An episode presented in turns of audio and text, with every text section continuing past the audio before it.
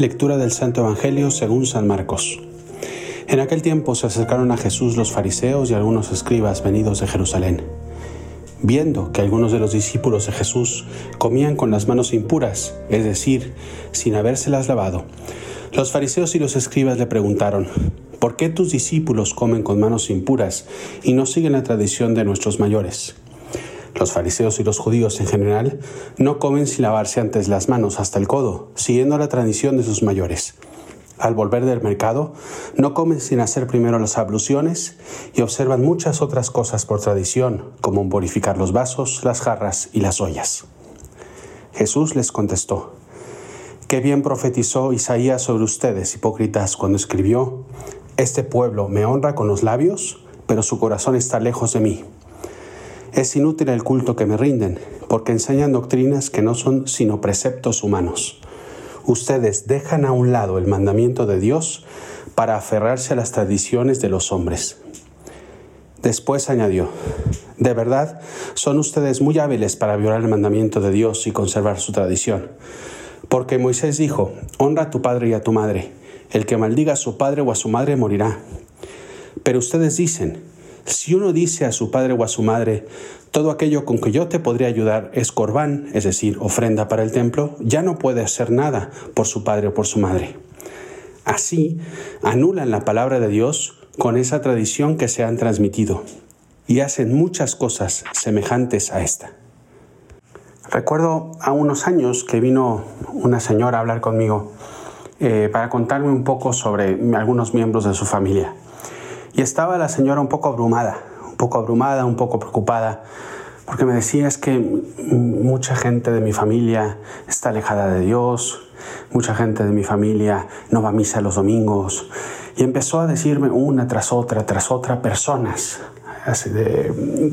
incluso fuera de su familia, y cada una de esas personas me decía algún defecto, alguna cosa mala, y cómo todo era posible porque este mundo está muy mal, está muy mal, etcétera, etcétera, etcétera. Y en un momento dado, la verdad, yo después de mucho tiempo, y tengo que reconocer ya un poco cansado, eh, la paré un momento y le dije, oye señora, discúlpeme.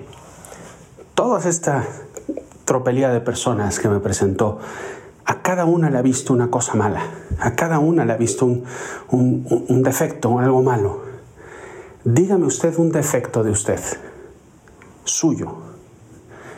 Y es curioso porque la señora tuvo que pensar antes de decirme uno rápido.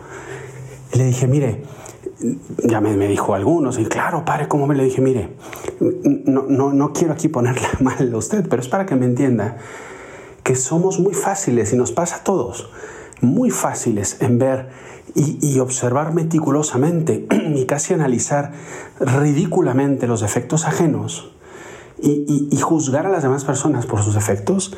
Y somos nosotros a veces los que tenemos que cambiar.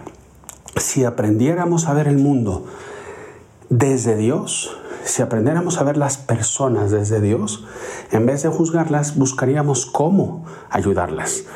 Y no simplemente estar señalando con el dedo, sino señalarnos a nosotros para, desde nuestro modo de actuar, poder ayudar a los demás, poder estar con ellos. Y bueno, la buena mujer se fue después de un rato, medio la convencí, no estaba muy convencida del todo, porque luego es muy difícil poder hacer un cambio de, de actitud de una manera nada más con una conversación. Pero algo así me vino también al, leer el Evangelio de hoy, porque creo que es un mal en el cual vivimos muchos, muchos católicos el día de hoy. Señalamos muy fácilmente, señalamos muy fácilmente. Los fariseos fue lo primero que le dijeron a, a, Cristo, ¿no? ¿Por qué tus discípulos no, no hacen esto cuando es lo que la tradición nos dice, ¿no? Y yo quisiera en esta, en esta reflexión, obviamente primero, hacernos el análisis nosotros de ¿qué es lo primero que vemos en una persona que tenemos delante? Si realmente son solo sus defectos, sus cosas malas, o si por otro lado intentamos primer, ver primero sus cualidades y sus virtudes para luego desde ahí poder ayudar a solucionar sus defectos y poder ayudarle a que la imagen de Cristo esté mejor en su corazón. ¿Qué ves? ¿Qué es lo primero que ves en una persona? Y, empezando por ti mismo, ¿eh? ¿qué es lo primero que ves? Creo que eso es algo muy importante. Y segundo, que es como la segunda parte del Evangelio, que para mí es muchas veces la raíz de por qué juzgamos a las personas. Cristo dice, ustedes, hay una frase que es muy fuerte del de este evangelio, dejan al lado el mandamiento de Dios para aferrarse a las tradiciones de los hombres. Es decir, usan a veces el mandamiento de Dios para crear una tradición que a lo mejor incluso Dios ni siquiera quería o no era tan profundamente exigente o, aferrada o cuadrada como ustedes la están poniendo. ¿no? Y obviamente no, no, vamos a caer en muchas cosas que podría ser muy fácil caer, no, es que ahorita muchos, todo es pecado y obviamente eh, no es exagerar las cosas, hay cosas que están mal en sí mismas y no por eso vamos a estar abiertos, eso está claro. Pero sí es verdad que juzgamos a las personas sentados en nuestra cátedra de yo cumplo los mandamientos y tú no. Y a veces ese yo cumplo los mandamientos son exigencias que no todas las personas eh, o, la forma en la que yo los vivo no, no, lo tienen que vivir esas personas. ¿no? Voy a poner un ejemplo muy tonto para que me entiendan. Hay tradiciones en las cuales, por ejemplo, las mujeres van con velo a la iglesia porque les gusta y no es que esté mal y no es porque sea anticuado, no, así les gusta hacerlo y está bien si hay personas que lo quieren hacer, qué bonito que lo hagan, me parece bien porque es un modo de decir mi cabello es mi forma de belleza y, y no porque quisiera yo relegarme y hacer algo malo, no, sino porque quiero cubrírmelo pues como un acto de cariño a Dios. Está bien, es una forma, de, es una forma cultural de vivirlo. No voy a decir ni que está bien ni que está mal. Pero hay personas que dicen es que todas las mujeres lo deben de hacer. ¿Por qué? Porque, porque si no, no, están, no están honrando a Dios en la iglesia. Pues no, no, no, no tiene nada que ver. No digo que vayas desarreglada o que vayas tú, que parece que ni tienes ni ropa a la iglesia. Creo que sí hay que tener una cierta devoción y una cierta eh, pudor en el modo de vestir para ir a ese lugar que es un lugar sagrado. Eso sí lo tengo claro. Pero de ahí exigir que todos lleven un, velo, creo que es exagerado. Estoy poniendo un ejemplo muy tonto, pero aplícalo a muchas cosas, ¿no? Es que si no, todos los católicos van a misa en latín, está mal. Pues no, no es cierto. Hay personas que es el rito extraordinario y que con la autorización del obispo la celebran, está muy bien. Pero que obligatoriamente todos los católicos tengan que tenerlo así, pues tampoco, ¿no? Ese es, eh, estoy poniendo dos ejemplos muy tontos si quieren ustedes y espero que nadie se ofenda, pero es para decir en qué, en qué mandamiento, en qué tradición estás tú sentado desde la cual tú juzgas a las demás personas.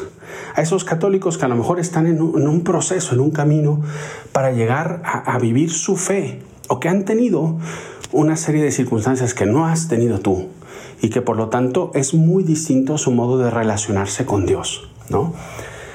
Repito, hay cosas que son las columnas de nuestra fe y que sobre eso nadie puede tocarlos, pero hay otras que no, que son secundarias. No juzguemos a esas personas nada más por eso. En fin, no sé si he dado la reflexión, me parecía que era algo que debería ser porque siento que hay una parte de nuestro catolicismo en este mundo tan polarizado en el que vivimos que podemos caer en esa tentación de juzgar a las personas desde lo secundario y no tratar de ayudarlas a encontrarse con Cristo. Critico y no presento. Juzgo y no acerco. Qué difícil y qué necesario es hoy en día hacer esto en nuestro mundo de hoy. Tú tienes a Dios en tu vida. No, que tú no seas una causa para que los demás se alejen de Dios, sino todo lo contrario. Que tu vida, tu forma de vivir tu fe, incluso de vivir la, Santa Misa, la liturgia, acerca a las demás personas a Dios y no al contrario. Fin, espero que esta reflexión te ayude, que pueda, sea en la primera parte como esta segunda, que, que, te ayude realmente a vivir mejor esta parte de nuestra vida que es nuestro testimonio y que se implica que cómo veo a las demás personas y cómo puedo ayudarlas a acercarlas a Dios. Soy el Padre Juan Antonio Ruiz. Te mando un abrazo, mis oraciones por ti, por tu familia, por todos los tuyos y te pido una oración por mí. Y nos vemos a la próxima.